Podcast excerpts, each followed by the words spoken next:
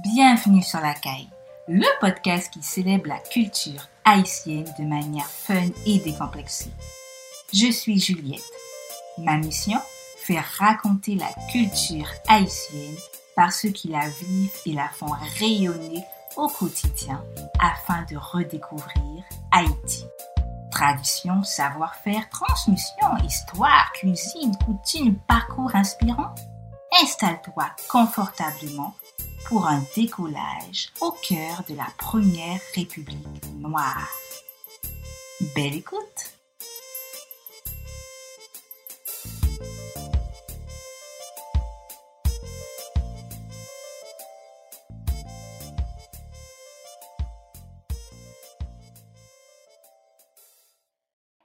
Hello Anne, c'est un plaisir pour moi de t'accueillir dans ce nouvel épisode de La Caille. On s'est rencontrés via le fameux réseau Instagram.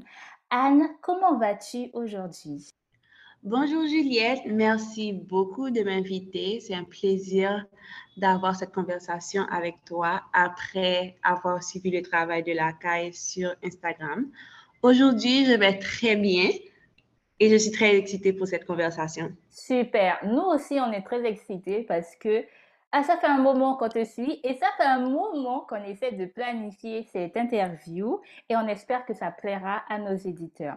Déjà, pour ceux qui ne te connaissent pas forcément, est-ce que, en quelques mots, est-ce que tu peux te présenter pour la communauté, s'il te plaît? Pour cet épisode, je vais me présenter comme euh, Anne qui est une storyteller. Je raconte des histoires et c'est pour ça que tu m'as découvert sur Instagram. Je raconte des histoires à travers les plateformes des réseaux sociaux. Je, je montre la vie en Haïti. J'aime bâtir euh, des communautés. J'aime commencer beaucoup de conversations importantes au sein de la communauté haïtienne. Et c'est en tant que tel que je suis là aujourd'hui. Wow! Et il faut savoir que lorsqu'on t'a découvert vers les zones 2020-2021, dans une de tes publications, on a remonté vraiment le fil pour véritablement voir, tu disais que tu es haïtienne avec la lettre H en lettre capitale. Ça nous a fait sourire. Ma première question est la suivante. Est-ce que c'est ta manière à toi d'exprimer ta fierté d'être haïtienne? Oui, je dirais que c'est une façon pour moi d'affirmer que je suis haïtienne et aussi de rappeler aux gens euh, de ma communauté qu'ils peuvent être fiers d'être haïtiens. Souvent, à cause de tout ce qui se passe dans le pays, le contexte sociopolitique fait que on peut penser que notre identité est rattachée à ce qui se passe en ce moment dans le pays, mais c'est bien plus que ça. C'est bien plus que ça. On a une histoire, on a une culture qui fait de nous ce que nous sommes. Mais souvent, c'est comme avec ce qui se passe et le regard que les autres nations peuvent avoir sur nous en ce moment, ça peut, il y a un gène qui peut venir, une gêne qui peut venir avec ça. Et c'est toujours bon de se rappeler que ce qu'on est, notre identité, nos origines, c'est pas des choses qu'on peut vraiment changer. Et il faut en être fier, même si il y a des choses qui se passent dans notre pays qui ne nous font pas plaisir, mais ça ne devrait pas faire qu'on ait honte de dire qui on est. Wow, un beau message d'affirmation et de et de et de, de, de oui d'affirmation et de, de son identité dans toute sa globalité. Et euh, tu aimes partager ton amour pour la campagne, ce qu'on appelle en Haïti en Euh, Peux-tu nous parler de la vie à la campagne et aussi quelle place que cela a pour toi dans, ton cœur? En effet, j'aime beaucoup la vie de la campagne. Je ne suis pas quelqu'un qui aime trop la ville. Je sais que souvent, quand je dis ça, il y a des gens qui ne comprennent pas pourquoi, parce que je, je m'adapte assez bien, mais je suis une meilleure personne quand je suis à la campagne. Pourquoi? Parce que je sens que euh, la vie, la, qualité de vie là-bas, c'est bien plus, c'est plus élevé.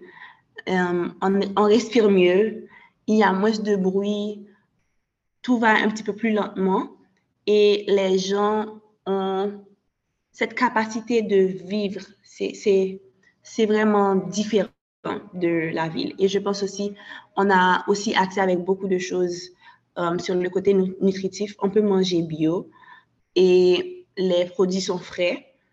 Ils ne sont pas euh, génétiquement modifiés et aussi les gens sont plus heureux. C'est comme on peut s'arrêter pour regarder les fleurs, pour regarder le ciel. Et aussi, ce qui me marque le plus dans la vie d'Andéo, c'est le fait que le sens de la communauté, c'est tellement fort. C'est comme si tu n'as pas du sel chez toi, tu peux littéralement aller chez le voisin pour lui dire qu'il te manque du sel pour que tu puisses préparer à manger. Et les gens, ils sont vraiment intentionnels, ils font vraiment une partie active de la vie des autres. Et euh, plus, le train de vie est plus lent. Les gens peuvent s'arrêter pour regarder le ciel ou regarder les fleurs. Les gens ont moins de temps d'écran. les conversations sont de très bonne qualité et aussi le sens de communauté là-bas, c'est vraiment très fort. C'est comme une grande famille qui vit dans un village.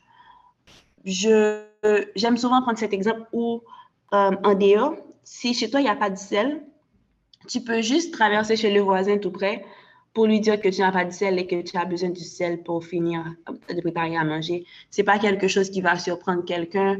C'est pas quelque chose aussi que tu auras, um, que tu auras des problèmes ou des difficultés à faire parce que c'est tout naturel. Tes voisins sont comme ta famille et les gens de la communauté. Tout le monde connaît tout le monde.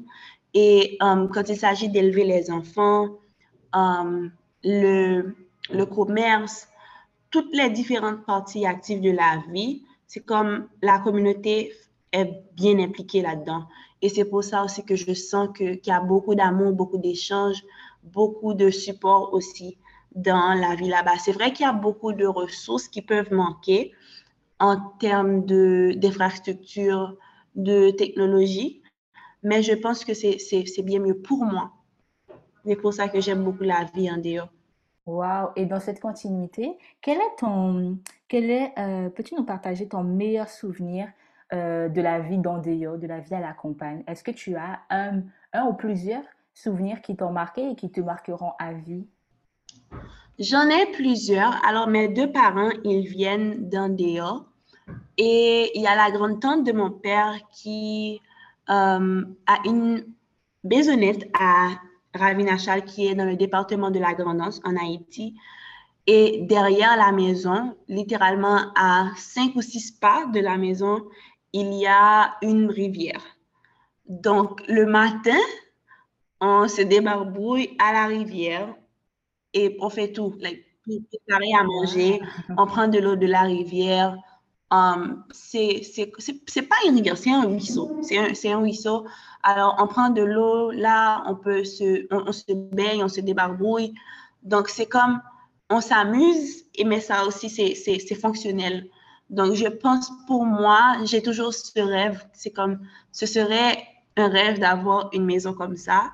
C'est comme, tu es au milieu de la nature. Tu peux um, utiliser cette ressource-là pour te détendre, pour um, subvenir à tes besoins, tes besoins primaires et besoins secondaires pour moi, c'est quelque chose qui va toujours me marquer parce que j'ai grandi dans la ville, j'ai été élevée dans la ville, mais on allait en dehors souvent. Et la première fois que j'ai visité la grande-tante de mon père, je ne voulais pas retourner. Je crois que j'avais 5 ou 6 ans. Je ne voulais pas retourner, retourner parce que se lever et avoir un ruisseau derrière chez soi, c'était un luxe que je ne pensais même pas qui pouvait exister. C'est vrai que je pouvais voir ça dans les films. Parfois, il y avait des, des, gens qui avaient des maisons. Um, près, de, près des lacs ou près de la mer. Mais ça, avoir expérimenté ça, c'était vraiment quelque chose qui est resté avec moi. Un autre souvenir que j'ai, c'est du côté de la famille de ma mère, dans le sud, euh, à Campérin, il y a des, des groupes de dames qui sont des gens d'église et qui se réunissent euh, régulièrement toutes les semaines et quand elles se réunissent, elles vont chez quelqu'un et euh, elles aident la personne. Si la personne fait, si la personne est en train de récolter du poids, par exemple, elles vont ensemble, elles récoltent le poids, elles s'asseyent ensemble et euh, elles, font le triage. Elles parlent, elles chantent, elles prient ensemble. Et vraiment, c'est quelque chose qui fait que je sens que si, ça, si c'est quelque chose qu'on garde, c'est on va, on va jamais se sentir seul vraiment quand on vit dans une communauté pareille avec une dynamique telle. En tout cas, tu nous as fait, euh, tu nous fais voyager, hein, tu nous fais voyager. Merci beaucoup de partager ces, souvenirs aussi qui sont intimes, qui sont liés à, ta vie. Et euh, on va continuer sur, euh, sur, sur une petite question qu'on t'avait posée en 2021. On t'avait posé la question, qu'est-ce que tu aimes le plus en Haïti? Et tu avais répondu par écrit, je cite, il m'est difficile de choisir une seule chose que j'aime d'Haïti. Elles sont tellement nombreuses. Je vais dire que j'aime le fait que nous ayons des terres hautes et de grandes plaines qui s'étendent jusqu'à la mer. Je ne me lasse jamais de ce tableau formidable. voilà ce que tu nous avais écrit. Ça nous avait beaucoup touché également. Et on, aurait aimé aussi voir le spectacle devant nous. Peux-tu nous en dire plus pour ton amour pour ces terres hautes et ces plaines, justement? Ma réponse n'a pas changé. Et en ce moment, puisque je ne vis plus en Haïti, c'est encore plus difficile de, de, dire, de choisir, de mettre le doigt ou de choisir une chose. Mais je pense que pour moi, ce que tout ça me donne, les terres hautes, la, les plaines, la mer, c'est le sentiment de liberté que je ressens quand je vis là-bas. Et euh, c'est pas quelque chose que je peux quantifier ou c'est tellement difficile de trouver des mots pour décrire ça. Mais je pourrais dire que avoir un territoire où tu peux monter extrêmement haut avec une température euh, qui peut être, disons, à 5, 5 euh, ou 3 degrés, par exemple, par moment. Et puis, de l'autre côté de l'île, tu peux, euh, il peut faire très chaud, il peut faire 30 degrés et tu peux voir une diversité de, alors la, la, la, faune et la flore, c'est tellement, il y a beaucoup, beaucoup de diversité aussi. Et aussi expérimenter différentes cultures à l'intérieur d'un même pays. Les gens du Nord, ils ne sont pas comme les gens du Sud. C'est toujours la même culture, mais il y a beaucoup de variations. Et je pense que c'est vraiment la diversité qui, qui, me, qui me fascine. La diversité dans le territoire et la diversité dans la façon dont les gens vivent la culture. Wow!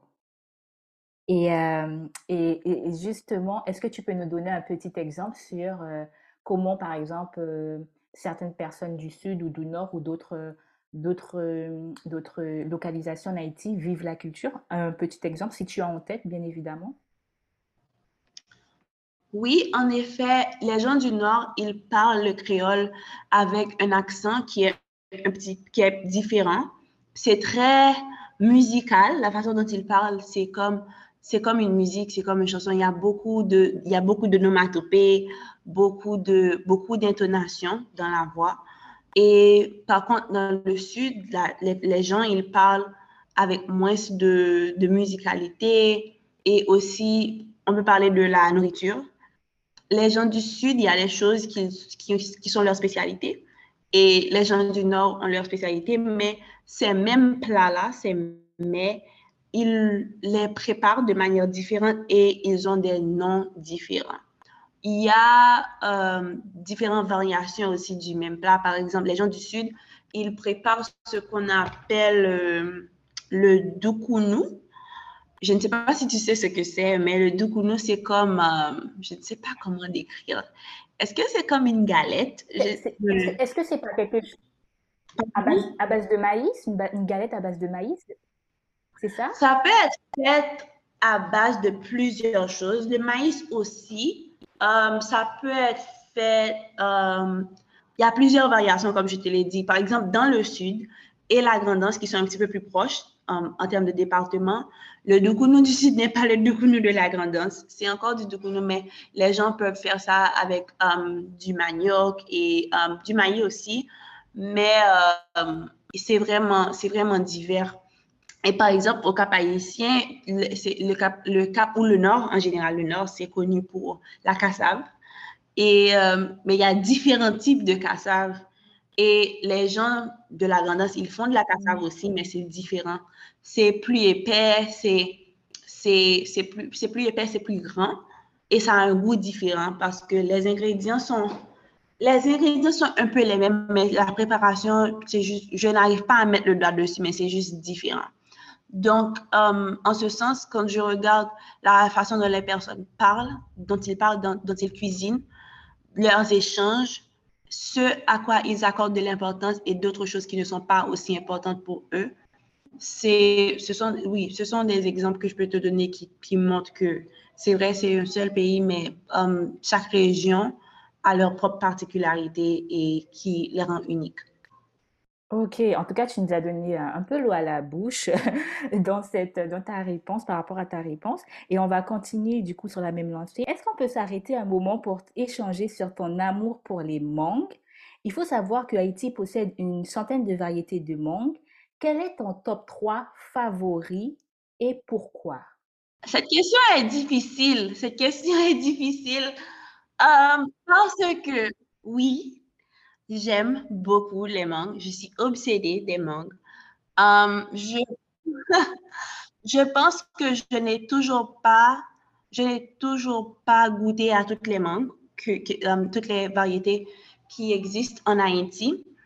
Um, je pense que j'ai, j'ai goûté à une dizaine. Mais mes mangues préférées, préférées numéro un, c'est Mango Baptiste. C'est comme une mangue qui est petite mais assez ferme. Ça peut avoir la texture d'une carotte, mais c'est comme une carotte bouillie un peu. Et c'est très, très, très bon. C'est ferme, c'est bon, c'est très juteux. Et la deuxième, c'est, je pense que Mango Baptiste, je ne suis pas sûre de quelle région que ça vient. Mais une chose que je sais, c'est que c'est difficile à trouver c'est une variété qui est plus ou moins rare. La deuxième, ça, s'appelle, on l'appelle en créole mango. Ça vient de la grandance. C'est tout petit. C'est de la grosseur d'un. Euh, c'est de la c'est plus petit que mon poing. C'est plus petit que mon poing. C'est plus petit que. Je ne sais pas quel exemple que j'aurais pu prendre, mais c'est plus petit que mon iPhone. C'est comme mon iPhone, c'est trois fois plus grand qu'une que, qu'une mangue île. Et ce qui est particulier, c'est qu'elles sont petites et très, très juteuses, mais elles ont, elles ont de l'alcool. Tu peux te saouler si tu manges 5 à 10 de ces mangues-là. Et tu ne peux pas les garder euh, hors de la lumière pendant trop longtemps ou enfermées parce qu'elles se transforment en alcool automatiquement. Donc, la fermentation, c'est tellement rapide avec ces mangues-là. Et je me demande si vraiment on ne pourrait pas développer un produit avec comme une boisson alcoolisée avec, mais ce serait, très, ce serait vraiment bien. Donc, c'est une mangue qui a beaucoup, beaucoup d'alcool et qui se fermente facilement. Et c'est très petit. Donc, tu manges beaucoup parce que tu sens que c'est pas... Tu peux... Dans ma bouche, je peux en mettre au moins sept ensemble. Donc, euh, quand tu les manges, puisqu'elles sont tu ne réalises pas que tu en consommes une grande quantité, mais tu peux te saouler. Et je pourrais ah. dire, en troisième lieu, c'est pas, je, je c'est pas la mangue que je préfère manger, mais je pourrais dire que c'est elle que j'utilise le plus. On l'appelle mango francique. Et une chose que j'ai appris à l'école quand j'étais en quatrième année de primaire, mon professeur de créole nous a expliqué que durant le temps de la colonie, euh, la, mangue qu'on appelle mango français en créole, c'est parce que c'était euh, les, colonisateurs, quand ils sont venus, ils ont goûté cette mangue-là et ils ont beaucoup aimé parce que c'était tellement sucré. Donc, c'est comme, comme ils voulaient appeler ça du franc sucre, comme F-R-A-N-C, et puis sucre, du franc sucre Maintenant, le mot en créole, c'est francique avec S-I, avec S-I-K. OK, Les mangues franciques ne sont pas mes préférées, mais je les aime beaucoup parce que c'est la mangue qui est la plus populaire en Haïti. C'est la plus facile à trouver. Et on les trouve depuis le début de la saison jusqu'à la fin de la saison et on les trouve hors de saison aussi. Et euh, elles sont plus faciles à trouver et ce sont des mangues que tu peux utiliser pour faire des salades, du jus euh, et plein d'autres choses, mais elles sont plus faciles à trouver. Donc, j'ai appris à les, à, les, à les aimer parce que c'était les plus faciles à trouver. Donc, je, elles font pendant l'année, c'est je mange plus de mangue français que tout. Je consomme plus de mangue français que tout. Donc, euh, oui, je pense que j'ai dit les trois. Mais euh, vraiment, les mangues, les mangues, euh, c'est mon amour.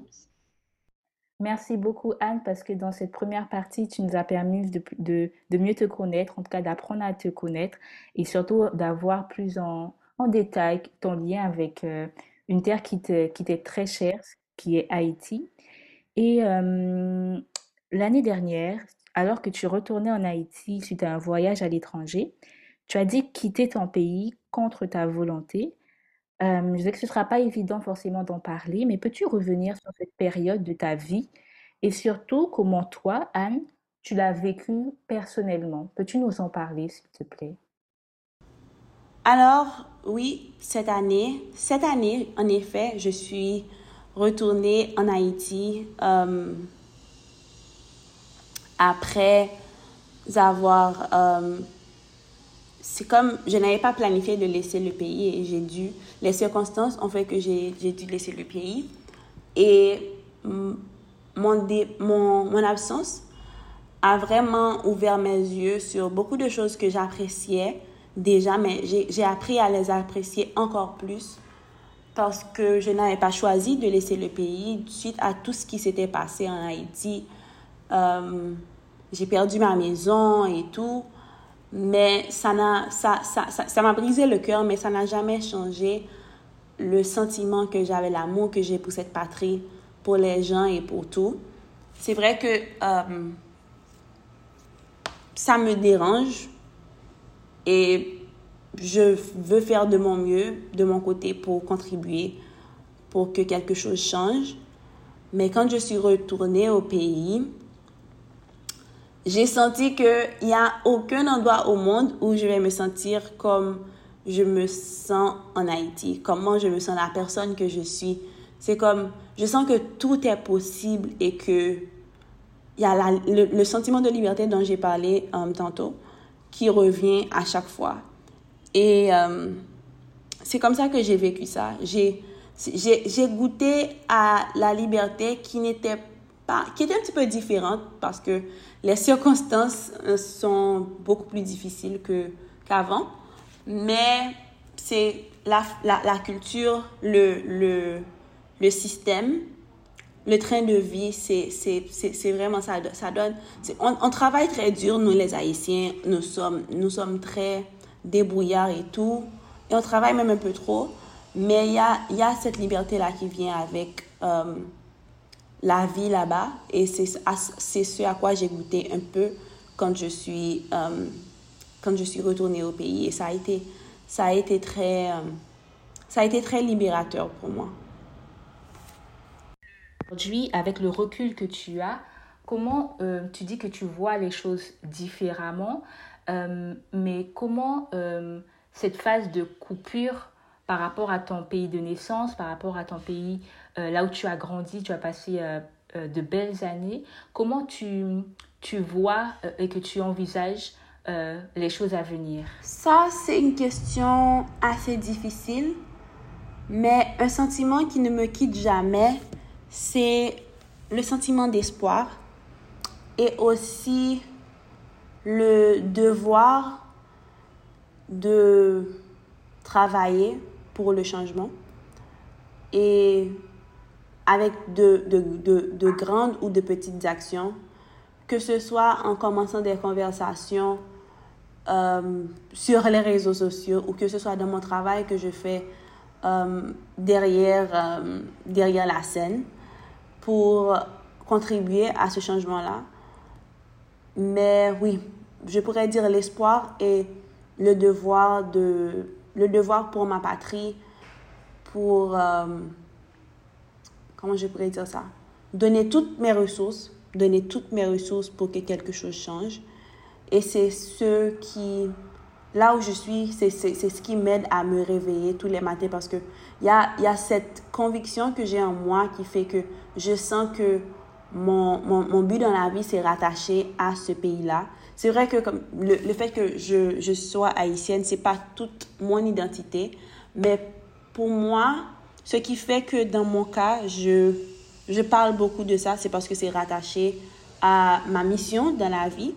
Et donc, euh, ça prend une grande partie de ma personne, certes, mais je sens ce devoir, euh, le devoir que j'ai de vraiment rallier la communauté haïtienne pour qu'un changement se fasse, pour qu'on puisse travailler, pour, euh, pour qu'on puisse travailler pour avoir une meilleure Haïti et qu'on puisse créer quelque part où mes enfants, parce que j'ai pas encore d'enfants, mais je veux un jour que mes enfants puissent vivre les choses que j'ai vécues ou encore mieux que ça, mais au pays.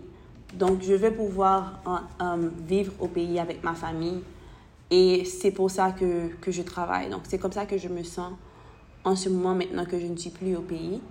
C'est moi qui ai quitté, j'ai dû quitter le pays, mais le, le pays ne me quitte jamais. Waouh, quelle belle citation, quelle belle, euh, belle phrase. Et puisque ce pays ne te, ne te quitte jamais, on a pensé à quelques questions signatures propres, euh, euh, à la caille. Et il y en a quelques-unes. Et la première d'entre elles est, si tu avais un aspect, mais un seul, un aspect propre à la culture haïtienne à promouvoir, ce serait lequel? Un aspect, le principe de combit.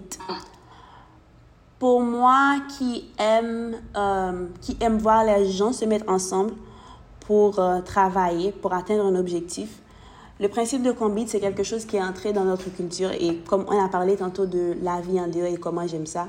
Donc le principe de combit, c'est comme un, comme un consortium ou encore un petit groupe de personnes qui qui, euh, c'est souvent des, des, des, fermiers ou aussi des femmes. C'est juste la, les gens de la communauté qui viennent ensemble pour aider quelqu'un faire une récolte, à faire, à faire la récolte. Donc, par exemple, euh, lundi, tout le monde va chez Juliette. On fait la récolte, euh, on fait la récolte dans le jardin de Juliette. Mardi, tout le monde vient chez Anne. Mercredi, tout le monde va chez, chez Jean et jeudi, tout le, um, tout le monde va chez Marie. Et au final, tout le monde finit par avoir de l'aide, l'aide dont il a besoin pour faire la récolte. Donc, s'il y, a y a quelque chose de la culture haïtienne que je veux vraiment promouvoir, c'est le principe de combit parce que je crois fortement dans le pouvoir que la communauté a. C'est quelque chose que je pense que je crois fermement qu'on est, créé, qu'on est créé pour vivre en communauté et quand on utilise les, toutes les ressources qu'il y a dans notre écosystème, ça nous met, je pourrais dire, 20 pas en avance. Et on peut vraiment réussir. Et tout le monde peut réussir ensemble. Donc ça, c'est quelque chose que tu peux sentir quand, euh, que, euh, quand tu viens sur ma page dans les réseaux sociaux. C'est comme une grande combi. C'est comme j'ai des opportunités de travail, des opportunités pour, les, pour le développement professionnel, le développement personnel. Je vais toujours les partager et je veux aussi créer cet espace-là pour que les gens puissent partager leurs ressources, pour que tout le monde puisse trouver ce dont il a besoin pour, euh, pour réussir dans la vie, haïtien ou pas, mais surtout les haïtiens. Et oui, c'est cet aspect-là, l'aspect de combi. Wow. Et, euh, et euh, toujours sur cette continuité, est-ce que tu as un proverbe euh, haïtien préféré. Euh, on sait que des fois, la vie en dehors est rythmée euh, de conversations, de jeux traditionnels, de discussions longues et surtout profondes avec les différentes personnes qu'on rencontre. Mais est-ce que tu as un proverbe que tu as sur le cœur et qui, te, qui te, qui te suit et, et, et, et, auquel tu t'identifies euh, justement um, J'aime beaucoup de proverbes. J'aime beaucoup de proverbes. Mais l'un de mes proverbes préférés qui encore va faire beaucoup de sens par rapport au principe de combit dont j'ai parlé tantôt, c'est mets un pile chai palou. Ça veut dire que quand on, quand on, quand on se met ensemble, tout est possible. Ou bien on peut faire beaucoup plus de choses quand on se met ensemble. Donc, toujours, ça ramène toujours au pouvoir de la communauté. Waouh, on adore. On, adore ce proverbe. J'adore aussi ce, ce proverbe, mais en pile chai. Celle-ci, on la pose à l'ensemble de, de nos invités. Un repas, un plat haïtien, typiquement haïtien, euh, que tu aimes le plus. C'est pas un plat, mais euh, j'aime beaucoup la babin. Euh, c'est comme, je ne sais même pas comment on appelle ça en français parce que, euh, oui, mais c'est la babin, c'est comme. c'est petit. C'est le fruit à pain. En français, on dit fruit à pain. Ok, c'est fruit à pain. Mm-hmm. oui, j'aime beaucoup la babin et j'aime beaucoup les frescos. Donc, euh, c'est pas un plat, mais euh, c'est des choses que j'aime beaucoup. Ok. Et pour ceux qui ne savent pas, est-ce que tu peux expliquer en quelques, en quelques secondes ce que ce que c'est que le fresco? Le fresco, c'est une boisson, je pourrais dire, qui est faite de, de, de, de glace. C'est comme de la glace qu'on qu'on écrase et qu'on pulvérise oui, qu'on pulvérise et euh, on utilise quelque chose. C'est de la glace, c'est de la glace gragée. Et on fait un, un sirop qu'on verse sur la glace. Et euh, oui, et on boit avec. Je ne sais pas si je devais identifier ça à un dessert ou une boisson pour le goûter, mais euh, oui, c'est très sucré il y a plusieurs saveurs. Il y a des sirops qui sont faits à base de, de, de, de, de grenadilla, de citron, de mangue, de,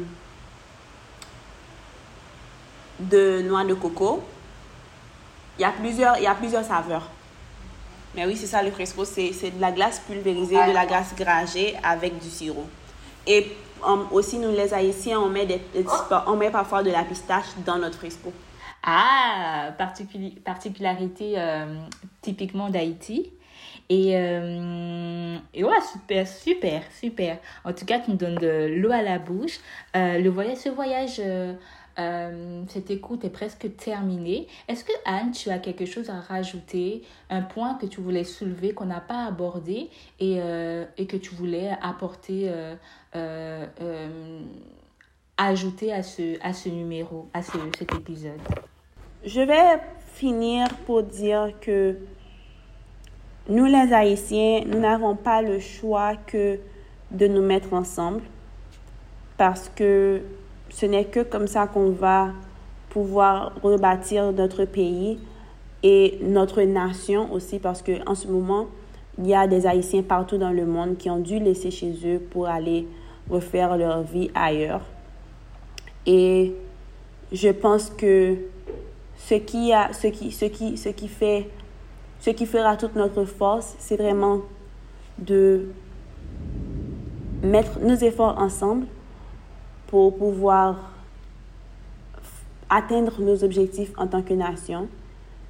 Et qui encore la liberté, et, notre drapeau le dit, l'union fait la force. Donc il faut vraiment s'unir pour, euh, pour notre pays. Et vraiment, ça, c'est quelque chose qui, c'est quelque chose que je vais toujours répéter, que tu vas toujours, toujours retrouver dans tout ce que je dis. L'union, l'union, l'union, l'union, l'union encore. Merci beaucoup, Anne. Euh, surtout de finir sur cette touche pleine d'espoir, pleine de positivité, pleine de force, de courage et surtout un, rappel aussi que, euh, comme tu l'as dit, que euh, ensemble on est plus fort et c'est véritablement ce que je retiens de ce, de ce temps partagé ensemble. Merci pour ta disponibilité, merci pour ta simplicité et on se dit à bientôt. Prends soin de toi. Merci d'avoir écouté cet épisode jusqu'à la fin. Si tu l'as apprécié et que tu as envie de soutenir le podcast, partage-le, abonne-toi et laisse un avis sur ta plateforme d'écoute préférée. Quant à moi, je te dis à très vite sur un nouvel épisode de La Caille pour redécouvrir Haïti. D'ici là, prends soin de toi.